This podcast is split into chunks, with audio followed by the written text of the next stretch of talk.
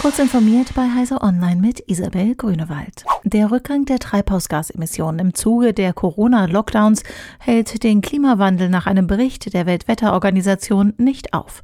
Der Rückgang beeinflusse die Treibhausgaskonzentration in der Atmosphäre weniger als ohnehin jedes Jahr vorhandene natürliche Fluktuation, schreibt die WMO in ihrem jährlichen Treibhausgasbulletin.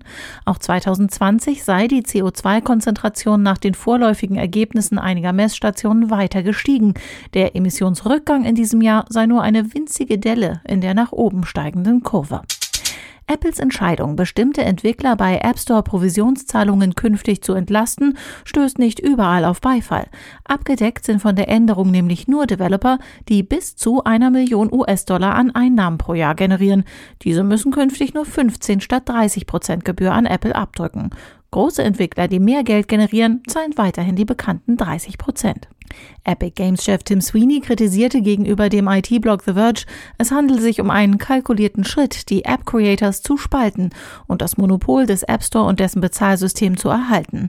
Zudem gebe Apple schon jetzt Raubrittern wie Amazon eigene Sonderdeals.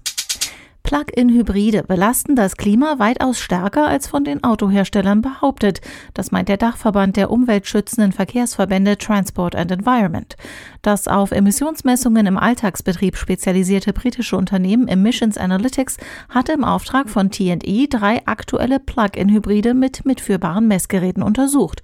Diese haben demnach 28 bis 89 Prozent mehr CO2 im Vergleich zu den offiziellen Angaben der Autohersteller emittiert. Auch der BUN BUND kritisiert, dass Plug-in-Hybride zu selten an die Steckdose kämen, sondern größtenteils im Verbrennermodus mit Benzin oder Diesel betrieben würden. OneWeb ist wieder da. Das britische Unternehmen möchte mit einer Flotte erdnaher Satelliten leistbare Breitband-Internetzugänge auch in entlegene Regionen bringen. Doch im März schlitterte die Firma in die Insolvenz. Gerettet wurde sie jetzt durch eine Kapitalinjektion von einer Milliarde US-Dollar seitens des Vereinigten Königreichs sowie des indischen Bharti-Konzerns. Nun laufen Satellitenproduktion und Starts wieder an. Diese und weitere aktuelle Nachrichten finden Sie ausführlich auf heise.de.